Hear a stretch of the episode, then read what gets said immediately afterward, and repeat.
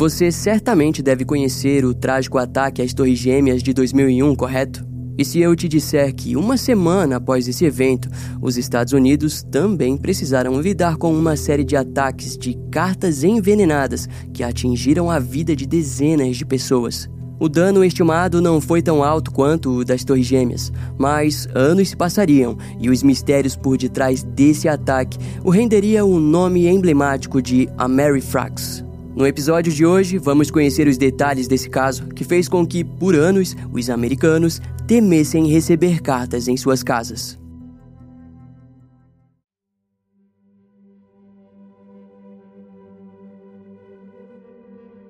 Após a queda das Torres Gêmeas, a cidade de Nova York foi tomada por cinzas e toneladas de concreto. O número de vítimas permaneceria incalculável por alguns dias e levariam meses para que os danos reais ao povo americano fossem divulgados. A vida do povo nova-iorquino havia sido destruída e transformada em uma grande tragédia. As tensões sociais foram altas e todos se perguntavam se um ataque como aquele seria apenas o primeiro. Em resultado, vários serviços comuns foram proibidos, como voos aéreos, eventos esportivos e até ônibus. Além disso, até mesmo a própria bolsa de valores permaneceria inquieta. Inicialmente, o fechamento dos aeroportos fez com que questões de segurança fossem abertamente discutidas e a ansiedade por uma resposta do governo era nítida. Assim, o na época presidente George Bush deu um discurso no plenário do Congresso onde condenou o Talibã do Afeganistão como responsável pelo ataque, que naquela altura já havia resultado na morte de centenas de pessoas. E entrelaçado ao discurso, havia o nome de Osama Bin Laden, que, segundo Bush, era o culpado por tudo aquilo. No anúncio, ele compartilhou a criação do Escritório de Segurança Interna, uma ala que atuaria dentro da própria Casa Branca e estaria focada em lidar com atos de terrorismo que ameaçassem o país e o povo americano. E quem chefiaria essa ala seria Tom Reed, ex-governador da Pensilvânia. Aquele momento era um ponto de virada para a vida de Tom Reed. No entanto, ele sequer imaginava que, além de lidar com o terrorismo, também precisaria ficar frente a frente com um dos ataques de armas biológicas mais mortal da história dos Estados Unidos. Mas, para continuarmos essa história, primeiramente precisamos conhecer a primeira vítima desse horror. Alguns dias depois do ataque às Torres Gêmeas, o fotojornalista e editor Robert Stevens atuava no jornal The Sun e no The National Enquirer, em Boca Raton, na Flórida, quando precisou lidar com mais um dos artigos sensacionalistas do seu trabalho. Nesse artigo, ele focaria numa suposta teoria da conspiração envolvendo o líder da Al-Qaeda, Osama Bin Laden, e as autoridades mundiais. Na mesma semana, Robert precisou fazer uma viagem de negócios até a Carolina do Norte e retornou para sua casa por volta do dia 30 de setembro. No entanto, ao chegar em casa, uma gripe estranha se apresentou. Curiosamente, em pouco tempo, os sintomas o levaram até o centro médico JFK em Atlantis, na Flórida. E lá o seu quadro médico foi piorando rapidamente. Robert apresentava vômitos, falta de ar, febre, dor no peito e confusão mental.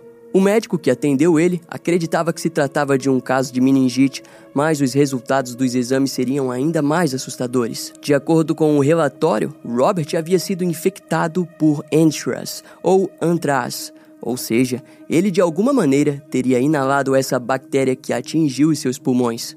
O evento foi considerado extremamente raro e ele foi tratado com penicilina intravenosa.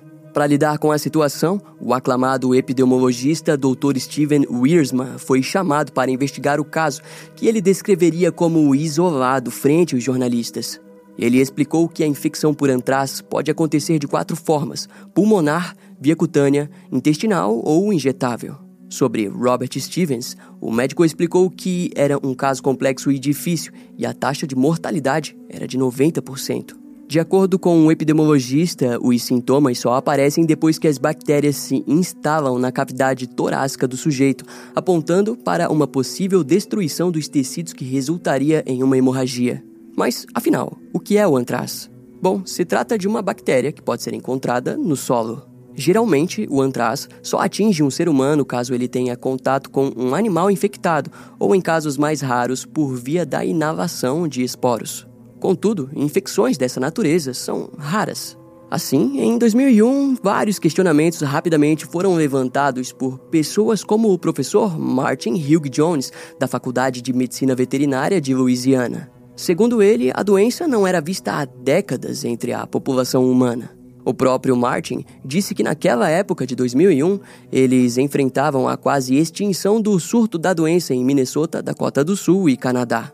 Alguns cervos até tinham sido encontrados com a doença no oeste do Texas, mas o caso era isolado, e as suas palavras trouxeram ainda mais dúvidas para os jornalistas e médicos. Afinal, como Robert Stevens teria contraído uma infecção tão rara? A Divisão de Saúde Pública ficou encarregada de investigar o caso. Eles descobriram que Robert havia viajado para diversos locais, mas não souberam identificar um marco zero da infecção. No entanto, eles apaziguaram a situação ao garantir que o antraz não é algo que se espalharia pela população através de Robert. Uma semana depois, a situação do jornalista piorou e ele foi posto em estado grave. Um pouco antes do fim do dia 5 de outubro, a morte de Robert Stevens foi compartilhada em artigos que retrataram o seu falecimento como sendo a primeira vítima de antraz em mais de 25 anos nos Estados Unidos. Naquela altura, o caso continuava a ser considerado isolado. E assim, as autoridades não perceberam o real perigo que se aproximava da população americana. Após a morte de Robert, a sua casa foi investigada na procura por pistas, mas seria apenas no prédio comercial do seu trabalho que eles encontrariam o responsável pela sua infecção. No teclado do seu computador haviam vários vestígios de antraz, e essa pista os levou até o departamento de correspondências do prédio. E lá eles encontraram o funcionário de 73 anos, Ernesto Blanco, que coincidentemente também apresentava sintomas estranhos. Algumas amostras nasais foram coletadas e os resultados deram positivo para antraz. No dia 8 de outubro, Ernesto foi mantido sob vigilância no hospital, onde passou a receber antibióticos. E devido a isso, as autoridades fizeram com que cerca de 300 funcionários do prédio da The Sun e do The National Enquirer fossem para o centro de saúde para testes. Embora os resultados não fossem alarmantes, cada um deles recebeu antibióticos como precaução. Os escritórios foram então fechados para análises, onde as autoridades procuraram pela origem da exposição do antraz. Devido ao recente ataque às Torres Gêmeas, as investigações apontaram para um ex-estagiário do Sudão que, até mesmo antes de sair, tinha deixado um e-mail para os seus colegas dizendo que havia deixado um presentinho para eles. No entanto, o sujeito logo foi inocentado. Não demorou muito para que os outros jornais apontassem a infecção como resultado dos seus artigos publicados que criticavam o regime talibã. Seguindo essa lógica, os investigadores começaram a focar nas cartas que o jornal recebeu e, para pouca surpresa, uma delas chamou muito a atenção. Ela estava intitulada como Estranha Carta de Amor para Jennifer Lopes. Quando aberta, dentro foi encontrada uma substância em pó e um amuleto da estrela de Davi. De acordo com as testemunhas, a carta, dias antes, tinha sido observada principalmente por Robert Stevens e Ernesto Blanco. O FBI, ao entrar no caso, rapidamente se apresentou preocupado e apontou para uma possível conexão com o terrorismo. Assim, ao longo dos dias, a agência federal passou a investigar várias sedes espalhadas do jornal em Palm Beach e Flórida. Essa investigação apontaria para algo curioso. Alguns dos ditos como responsáveis pelo 11 de setembro haviam tido treinamento de aviação a menos de um quilômetro da casa de Robert. E pelo menos dois desses haviam visitado os hospitais na ala de infecções de pele. Entretanto, nenhum vestígio de antraz foi conectado oficialmente a eles ou aos locais em que eles estavam antes do atentado de 11 de setembro. Enquanto a investigação se estendia, a opinião pública comentava que o assunto era uma investigação criminal séria, mas as agências federais tentaram amenizar a situação. E alguns dias depois, um terceiro jornalista deu positivo para esporos de antraz, recebendo assim tratamento com antibióticos. Em resultado de uma terceira pessoa infectada, uma investigação federal foi aberta de maneira sutil. Mas, naquela altura, estava claro que não se tratava de um acidente. Alguém, sem dúvidas, havia tentado infectar os homens. O pânico aumentou quando uma repórter do New York Times, responsável pela autoria de um livro sobre guerras biológicas, foi presenteada com uma carta com um pó branco dentro. Ela foi cuidadosa quanto à substância, mas os investigadores logo descartaram a possibilidade do pó ser antraz. Em outras palavras, diante o medo, havia mais uma outra pessoa que, na verdade, estava tentando se divertir pregando peças com ataques falsos. E algo semelhante viria a acontecer em um escritório da Microsoft na cidade de Reno, em Nevada. Os funcionários receberam uma carta vinda da Malásia, mas ela logo foi descartada por não estar infectada com antraz. Esses eventos fizeram com que a gravidade do caso viesse a ser questionada, mas isso mudou quando as autoridades descobriram sobre algo do dia 20 de setembro de 2001, antes do caso de Robert Stevens. Foi descoberto que, naquela semana, uma funcionária do NBC News abriu uma carta que continha uma substância marrom e granulada. Ela achou aquilo estranho, mas a pôs em uma outra pilha de cartas que chegou até o assistente do escritório, Erin O'Connor. Assim, no final de setembro, ele notou uma lesão irregular na parte de sua clavícula. A princípio, Erin não acreditou que fosse sério, mas logo foi notável o ferimento aberto. Ao visitar o médico, a sua situação piorou e a lesão se tornou ainda maior. Alguns dias depois da morte de Robert, Aaron foi diagnosticado com antraz cutâneo e a funcionária que abriu a carta pela primeira vez também apresentou os sintomas de infecção de antraz. Assim, ambos passaram a ser tratados com antibióticos. Em resultado, os escritórios da NBC foram fechados e a carta investigada. Para a surpresa do FBI, ela trazia um conteúdo peculiar. O autor, em letras grandes, escreveu Morte para a América, Morte para Israel e Alá é Grande. Esse texto trouxe uma preocupação real sobre o envolvimento terrorista nas infecções, e os americanos passaram a temer abrirem suas próprias correspondências. Nas semanas seguintes, a Flórida receberia uma saída muito grande de antibióticos por parte da população que, diante qualquer sintoma, iam na procura de auxílio médico. Em uma tentativa de acalmar os americanos, o presidente George Bush disse entender que todos estavam se sentindo apavorados, mas garantiu que o caso seria investigado e o país não sofreria com aquilo. No entanto, a grande verdade é que aquilo tudo era só o começo.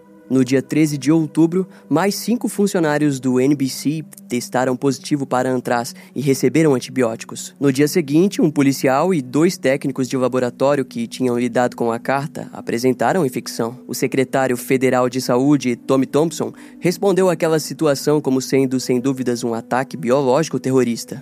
Assim, no dia 15 de outubro, uma carta chegou ao escritório do líder do Senado, Thomas Daschle. Ao ser aberta, um dos assessores viu um pó fino e branco no envelope. Além disso, a carta em si veio carregada de ódio, questionando se estavam sentindo medo e alegando que todos morreriam. Além de, no fim, dar ênfase em como Alá é grande. As autoridades logo em seguida afirmaram que a carta deu positivo para antraz. Pouco tempo depois, a produtora do ABC News, Carol Simpson, ficou preocupada com o seu filho de sete meses que veio a desenvolver erupção cutânea. No hospital, a criança foi diagnosticada positivamente. Ao que parece, a própria mãe, Carol, teria tido contato com algo contendo antraz no escritório do jornal. Já o segundo afetado pelo antraz, Ernesto Blanco, estava se recuperando em um centro médico de Miami, mas logo seria transferido para uma unidade hospitalar. Enquanto isso, os escritórios do próprio Congresso foram fechados para uma varredura completa nos oito andares que o prédio continha. Quando as análises do antraz encontrado pelo senador Thomas Daschle se tornaram públicas, foi dito que aquele era o mais sofisticado e potente entre todos os ataques registrados. Em resposta, ele disse que o ataque era uma clara tentativa de assassinato. Nas semanas seguintes, o número de infectados subiu repentinamente para mais de 30 pessoas, sendo 29 delas todos funcionários de Tom Daschle, dois policiais e três funcionários do senador Russ Feingold. Isso porque o escritório de ambos senadores ficavam lado a lado no Congresso.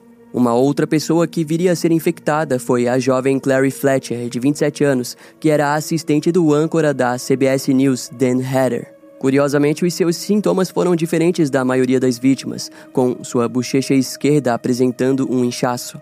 E junto a ela, o recém-nascido de um dos produtores da ABC News também começou a demonstrar infecções semelhantes. Em pouco tempo, o número aumentou quando associados do NBC News apresentaram os mesmos sintomas. Para os investigadores, estava nítido que o ataque foi direcionado, em sua grande maioria, para as grandes redes de notícias dos Estados Unidos. Entre todos esses nomes, o âncora Dan Hatter, da CBS, chamou a atenção ao recusar-se fazer testes alegando que o show deveria continuar. O problema, no entanto, era de que nenhuma carta infectada tinha sido encontrada na ABC ou CBS, ou seja, a infecção estava sendo feita de outra forma desconhecida. Próximo ao fim de outubro, o número de infectados oficialmente aumentou quando a carteira Teresa Eller, de Nova Jersey, foi diagnosticada com a versão cutânea do antraz. Depois disso, o na época diretor do FBI, Robert Miller, anunciou que entraria em cooperação com o Serviço Postal dos Estados Unidos, oferecendo um milhão de dólares por qualquer informação que levasse ao autor das cartas de antraz. As investigações ao redor das cidades e centrais de notícias provaram que, de fato, o antraz enviado à NBC News de Nova York era o mesmo encontrado inicialmente na Flórida. E diante disso, não só as autoridades, mas como também todos os civis americanos passaram a entender que estavam em meio a um ataque biológico. Ainda no fim de outubro, o 911 recebeu uma ligação desesperada de um funcionário de uma agência de correios, Thomas Morris, com 55 anos. Ele compartilhou ao policial que no começo do mês, uma mulher nos correios abriu uma carta com um pó ao seu lado. Na época, as autoridades locais garantiram a ele que não era antraz. No entanto, ao começar a apresentar sintomas de infecção, ele foi ao hospital e o médico demorou para lhe retornar com os resultados. Sua preocupação girava em torno do fato de que, enquanto falava com o policial na linha, Thomas estava sozinho e mal conseguia ficar em pé. Antes de chegar naquele estado, ele tentou se comunicar com os seus supervisores de trabalho, que disseram a ele que estava apenas ficando paranoico. Quando a ligação foi terminada, o policial enviou ambulâncias até a residência do homem e mais tarde ele seria posto na lista de óbitos de pessoas infectadas pelo antraz. No dia seguinte a esse ocorrido, a polícia receberia a ligação de uma dona de casa chamada Celestine Cursing, de Maryland. Em desespero, ela disse que encontrou o seu marido, Joseph, de 47 anos, estirado no chão do banheiro. A propósito, o seu fim foi o mesmo do que o de Thomas.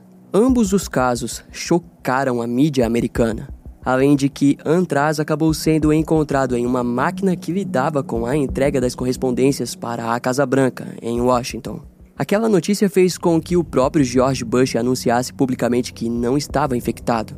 E a primeira boa notícia dentro de todo esse horror foi quando o funcionário do Correios, Ernesto Blanco, de 73 anos, finalmente recebeu alta do hospital. Naquela altura, cerca de um pouco mais de 10 mil americanos já haviam demonstrado sintomas e foram aconselhados a tomarem antibióticos. Mas agora, você se lembra de Tom Reed, que tinha sido recém-colocado na chefia do escritório da segurança interna após o ataque do 11 de setembro?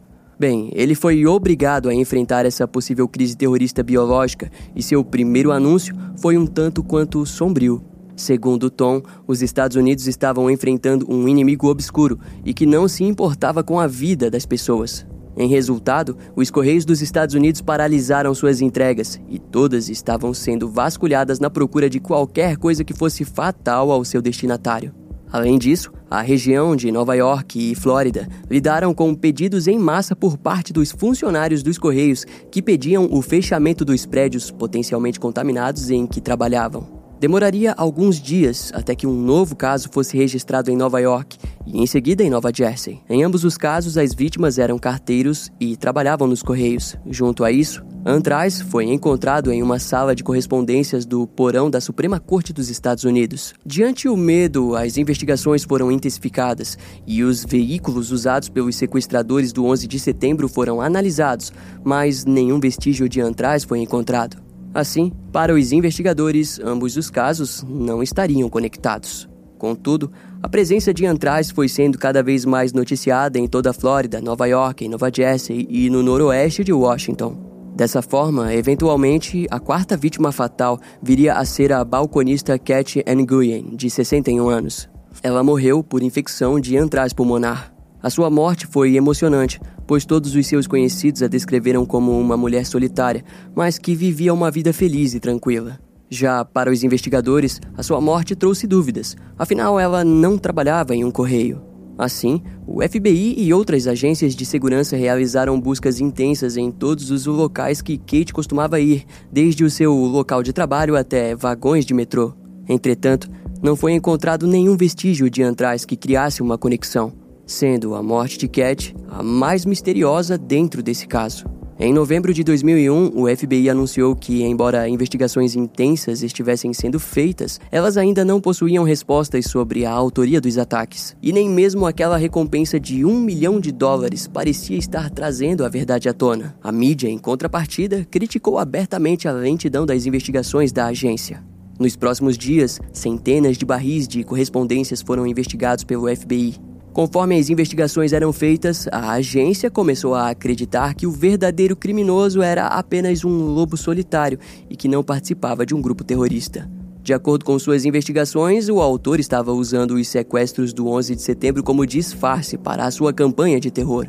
Um perfil chegou a ser montado que dizia que o criminoso possuía algum tipo de experiência em alguma área da ciência e poderia ter armado esporos de antraz em seu próprio porão. Também foi dito que ele poderia ser um não falante nativo de inglês. O FBI também deduzia que a carta enviada ao senador Tom Daschle foi tão potente devido ao fato de ter sido o ataque com todo o estoque do criminoso. Aquele único envelope teria liberado esporos no ar o suficiente para cobrir todo o prédio do Congresso. Foi quando, no dia 17 de novembro, uma carta foi encontrada endereçada ao senador Patrick Leahy. Mas a carta só foi encontrada porque um dos funcionários do correio chamado David Rose contraiu o antraz por inalação. Os investigadores ficaram curiosos pelo fato de que o autor havia repetido a caligrafia da carta enviada a Tom Daschle, ficando mais explícito de que ele realmente estava usando o 11 de setembro como contexto falso para os seus crimes. E o caso tomaria rumos estranhos quando, no dia 21 de novembro, a morte da idosa Oralie Landgren, de 94 anos, comoveu os vizinhos e familiares da cidade de Oxford, em Connecticut. A comoção da sua morte se tornou nacional quando foi descoberto que ela tinha sido exposta ao antraz, sendo a primeira morte daquela natureza registrada em Connecticut. No entanto, Curiosamente, testes feitos em sua casa e em seus pertences não apresentaram nenhum vestígio de exposição ao antraz. Os investigadores teorizaram que ela pudesse ter recebido alguma carta que tenha se cruzado com as correspondências enviadas para os senadores Thomas Daschle e Patrick Leahy. Houve um funeral comovente, mas os familiares ficaram abalados por terem sido impedidos de enterrar o corpo da idosa ao lado do seu marido. Devido à sua infecção por antraz, ela precisou ter os seus restos mortais cremados, para assim enterrar as cinzas próximas ao seu eterno amado. No dia 23 de novembro de 2001, foi registrado o primeiro vestígio de antraz fora dos Estados Unidos, uma carta havia sido enviada para a Suíça, onde, depois de carimbada, chegou ao Chile. O destinatário foi o pediatra Dr. Antônio Banfi, de um hospital infantil de Santiago. Contudo, ele foi muito esperto em se preocupar com o conteúdo da carta, já que ela havia vindo do exterior, e chamou as autoridades que confirmaram a presença do antraz. Mas os investigadores americanos não acreditavam que haviam relações com as enviadas por todos os Estados Unidos. Assim, no fim do mês, o surto finalmente pareceu ter diminuído. As investigações federais, no entanto, continuaram e em dezembro foram encontrados vestígios de antraz em um lote de 100 a 150 cartas, que provavelmente foram contaminadas pelas cartas de outubro. No dia 7 de dezembro, o governador anunciou que as cartas confiscadas iriam passar por um processo para que fossem limpas da contaminação do antraz. Ainda no mesmo mês, o tratamento por antibióticos por parte das dezenas de pessoas contaminadas foi aos poucos finalmente sendo cessado. Ao todo, comprovadamente houve 17 casos de infecção e 5 vítimas fatais. Um ano após a primeira vítima fatal, Robert Stevens, uma série de artigos vieram contra o FBI, alegando que provavelmente nunca houve apenas um criminoso por detrás dos ataques. O microbiologista Richard Spetzel, que atuou como inspetor biológico-chefe para a Comissão Especial da ONU, declarou que, na sua opinião, existiam de 4 a 5 pessoas em todo o país que poderiam criar um antraz tão fatal quanto ao encontrado nos escritórios dos senadores. Ele até mesmo se incluiu nessa lista, mas ao fazer isso, Richard afirmou que, para isso, uma pessoa irá precisar de um laboratório e uma equipe capaz de administrá-lo, além de garantir que demoraria cerca de um ano para criar algo tão poderoso e, caso falhasse, custaria milhares de dólares. O seu anúncio bateu de frente com o que o FBI relatava de que um amador em seu laboratório de porão pudesse fazer algo como aquilo. Richard finalizou ao dizer que quem quer que fosse capaz de fazer aquilo, sem dúvidas fazia parte de uma organização. Desse modo, nessa época, o nome do primeiro suspeito em potencial apareceu. Se tratava do patologista e especialista em armas biológicas Dr. Stephen J. Heffield. A sua vida pessoal foi explorada pelo FBI, que grampeou seu telefone e o levou diversas vezes para interrogatórios. A vigilância 24 horas a esse sujeito se estenderam por mais de dois anos. E como resultado, Steven acabou sendo demitido do seu emprego. Em resposta, o próprio suspeito deu uma coletiva de imprensa e alegou não estar conectado com os ataques de Antraz de 2001. Com isso, no ano de 2003, ele entrou com uma ação contra os agentes do FBI e contra o Departamento de Justiça que estavam liberando informações pessoais suas para a imprensa. O processo se arrastou até o ano de 2008, quando Steven finalmente foi exonerado de qualquer acusação sobre o seu envolvimento no caso. Em contrapartida, o Departamento de Justiça não precisou de muito tempo para trazer uma segunda pessoa de interesse no caso. De acordo com as investigações confidenciais, o FBI vinha investigando o cientista militar Bruce Edward Evans desde 2002. E, curiosamente, depois que Richard Hatfield foi exonerado, a mudança na personalidade de Bruce foi notável. Ele passou a se mostrar mais nervoso e isso influenciou no seu trabalho. Bruce até mesmo procurou ajuda especializada para tratar dos seus frequentes pensamentos suicidas. E aquilo soou estranho, dada a personalidade extrovertida que Bruce possuía. Mas, para os investigadores, o perfil dele era repleto de padrões perfeitos, principalmente devido ao seu trabalho de pesquisador sênior de biodefesa no Instituto de Pesquisa Médica do Exército. Além de que foi descoberto que, em uma conversa com o seu conselheiro de saúde mental, Bruce compartilhou que estava interessado em uma mulher. No entanto, o seu interesse era mórbido pois ele gostaria de ir vê-la jogar futebol e para um desses jogos, Bruce desejava levar consigo veneno. Assim, caso ela perdesse o jogo, mataria a mulher. De acordo com ele, o seu trabalho o permitia fazer coisas sem que ninguém sequer descobrisse. Assim, imediatamente, o relatório foi compartilhado para a polícia, como também contou ao chefe da clínica sobre o plano homicida do seu paciente. Na época, a polícia não lidou com o caso, afirmando que não poderia fazer nada diante a situação, principalmente por não saber a identidade da mulher. O evento acabou passando batido pelo radar policial, mas, eventualmente, em uma nova conversa com outro profissional de saúde mental, Bruce relatou ter vontade de matar os seus colegas de trabalho. O profissional acabou descrevendo o homem como um homicida e sociopata com intenções claras. Além disso, nas investigações foi descoberto que durante os envenenamentos, Bruce jogou fora um livro sobre códigos secretos. No livro foi visto momentos que pareciam remeter ao ataque de Antraz, bem como o ponto-chave para os investigadores do FBI foi a mensagem oculta posta nos bilhetes enviados para os jornais e para os senadores. Neles foi visto que em ambos haviam determinadas letras em negrito, que, quando separadas, apontavam para significados ocultos. No relatório resumido do FBI, as letras F e NY apontam para um ataque a Nova York, a cidade que Bruce mais odiava. As letras PAT apontam para o apelido de um dos ex-colegas do suspeito. Conforme as investigações chegavam ao seu clímax, Bruce acabou sendo internado em um hospital psiquiátrico contra a sua vontade. E lá, ele participou de diferentes sessões de terapia, onde supostamente fez declarações sobre o caso dos ataques de Antraz. Quando questionado se Bruce acreditava que poderia estar envolvido, o homem disse que ele costumava esquecer das coisas. Após ser liberado, os interrogatórios continuaram até que a pressão do FBI faria com que Bruce entrasse em colapso. No dia 29 de julho de 2008, o seu corpo sem vida foi encontrado e a autópsia apontou a causa da morte como overdose de paracetamol. O FBI alegou que o suicídio havia ocorrido depois que as acusações sobre os crimes de 2001 caíram sobre ele. Tanto que, no mês seguinte, o Departamento de Justiça e a agência anunciaram formalmente que a investigação tinha chegado ao fim. Para eles, Bruce Edward Evans era responsável pela morte de cinco pessoas e ferido dezenas de outras, resultantes das cartas anônimas que continham atrás. Por dois anos, a culpa permaneceu sobre o seu nome. Em fevereiro de 2010, o FBI divulgou 92 páginas das evidências contra Bruce e anunciou que o caso estava concluído. No entanto, diversos nomes da polícia e até mesmo o senador Patrick Leahy, uma das vítimas do ataque de 2001, foi contra o resultado das investigações. De acordo com os opositores, era impossível acreditar na autoria de apenas um sujeito e acrescentando que nenhuma evidência realmente conectava ele diretamente aos crimes. Em maio de 2011, o FBI solicitou à Academia Nacional de Ciências para averiguar o trabalho científico do caso. Eles responderam que a agência havia superestimado as suas análises de antras coletadas nos correios com as evidências encontradas com o suspeito. O FBI, então, concluiu ao dizer que, de fato, não era possível chegar a uma conclusão definitiva apenas com base nas evidências científicas disponíveis. No entanto, utilizou de diferentes fatores para determinar a culpa de Bruce. Atualmente, os arquivos sobre o perpetrador e sobre as investigações da Agência Federal permanecem selados. Desse modo, o caso a Mary Frax, como é intitulado pelo FBI, permanece como mais um dos emblemáticos casos criminais dos Estados Unidos.